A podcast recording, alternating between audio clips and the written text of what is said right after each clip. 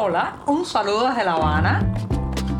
Les habla Joanny Sánchez, cubana, periodista, ciudadana, y les traigo este cafecito informativo recién colado y sin azúcar para despertar. Nublado y algo fresco, así ha comenzado este viernes aquí en la capital cubana. Una semana informativa que termina hoy en este programa después de haber compartido junto a ustedes cada día los temas principales de Cuba. Así que me voy a dar, como siempre, un buchito de café amargo y les pasaré a contar las noticias y los temas principales de este 27 de octubre de 2023. Voy con este sorbito sin azúcar.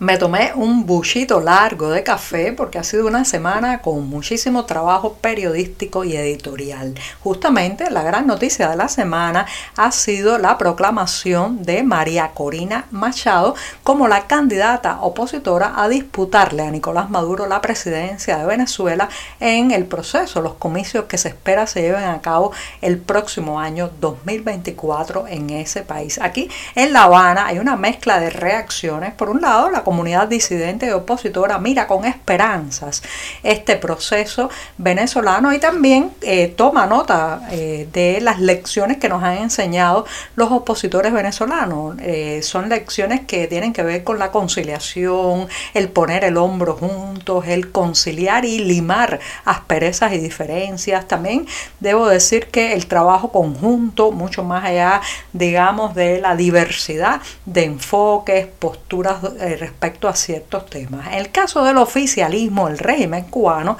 debe estar mirando con preocupación lo que está ocurriendo en ese país donde hay un régimen aliado a La Habana. O sea, eh, las noches sin dormir no solamente deben estar ocurriendo alrededor de la cúpula gobernante en Venezuela a partir de, de las inquietudes que deba tener el propio Nicolás Maduro de que María Corina se logre imponer en las urnas con el voto, el beneplácito y el apoyo de los venezolanos. Aquí también pues hay mucha preocupación, me imagino, entre los militares, los jerarcas del Partido Comunista, los oficialistas que han estado bebiendo y bebiendo de los recursos de Venezuela durante más de dos décadas. Este régimen garrapata pues ha eh, tomado a manos llenas recursos de ese país, especialmente del crudo venezolano, sin contención a la hora de chupar esos recursos que pertenecen al pueblo venezolano. Así que la situación económica podría eh, volverse aún más complicada para el oficialismo de esta isla si pierden ese apoyo, ese apuntalamiento petrolero que les ha dado por décadas y décadas Venezuela. Ya la propia María Corina Machado en una conferencia de prensa aseguró que nada de petróleo regalado a Cuba si ella llega al poder, que si la isla tiene dinero, que compre el crudo, pero no habrá una subvención petrolera como hasta ahora. No descartaría yo que pues ambos regímenes, el cubano y el venezolano, estén trabajando de conjunto para entorpecer el camino de la candidata opositora, para ponerle trampas intentar probablemente desde la legalidad, la ilegalidad, el fusilamiento de la reputación y otras mañas más que conocidas, pues boicotear la posibilidad de que salga airosa en las urnas. Aquí, reitero, estamos muy pendientes, los dos países, señoras y señores, están, eh, digamos, muy involucrados en los últimos años y lo que pasa en uno va a terminar, eh, digamos, repercutiendo, sacudiendo la realidad del otro. Espero, deseo que se logre este proceso electoral, pero tengo mis dudas. Nací y he crecido bajo una dictadura, un régimen autoritario y sé lo difícil que es desde los procesos democráticos y también desde los procesos pacíficos arrancar a un régimen de este tipo de la silla presidencial, del poder y de los larguísimos tentáculos que tienen en todas las esferas de la sociedad. Mucha suerte, María Corina Machado, la vas a necesitar. Los jerarcas del Partido Comunista en La Habana han vuelto a reunirse en un local climatizado este jueves para debatir junto a otros funcionarios y autoridades de la capital cubana la situación que está atravesando esta ciudad en muchos órdenes, pero especialmente, señoras y señores, en la recogida de basuras. Estamos viviendo rodeados de montañas de desperdicio. Hay cuadras en esta capital cubana donde la basura no se recoge hace más de un mes. Y es muy eh, dramático lo que está ocurriendo porque sabemos que esta falla de los servicios de comunales que se adjudica a la falta de combustible para mover los camiones que recogen los desperdicios, bueno, pues esto trae aparejado el crecimiento de enfermedades, de contagios, de poca higiene en la ciudad con todo lo que le cuelga, desde la mala imagen, las pestes, las moscas, hasta, reitero, los daños en la salud de los seres humanos que habitamos esta urbe de más de 2 millones de habitantes. Ahora, dicen estos jerarcas partidistas que ellos saben que este es el tema, digamos, más sensible y primordial ahora mismo en La Habana y que ya esto está caldeando los ánimos. Dicen que la opinión popular que les está llegando sobre el tema es cada vez, eh, digamos, está cada vez más enfadada, hay más malestar social por la situación.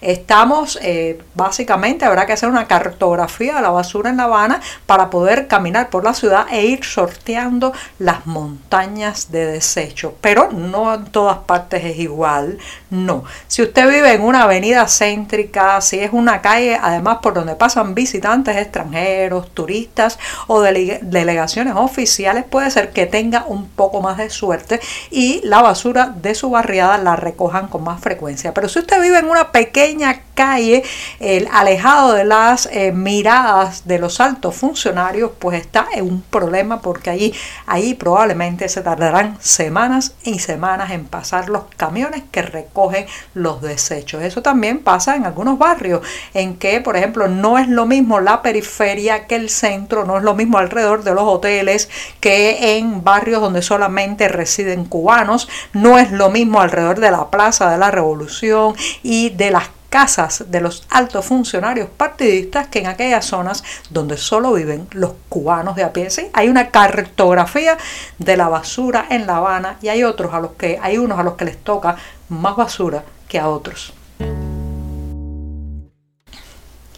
Continúa el desfile de altos funcionarios ante las cámaras de la televisión cubana para intentar justificar la debacle económica en que estamos sumidos. En este jueves le tocó el turno al ministro de Agricultura Idael Jesús Pérez Brito, un funcionario que, eh, digamos, es el centro de las quejas y las críticas de buena parte de la población cubana, dado que el sector agropecuario es uno de los que está, digamos, con los indicadores más sombríos de productividad y porque además es un tema muy sensible esto de la comida, del plato, de lo que uno puede o no llevarse a la boca. Déjenme decirles que los números y las estadísticas que mencionó Pérez Brito dan una idea del descanso calabro del desastre nacional en la producción de alimentos. Imagínense que si en 2017 se produjeron casi, casi 200.000 toneladas de carne de cerdo, para el 2022 ese número había caído a apenas un poco más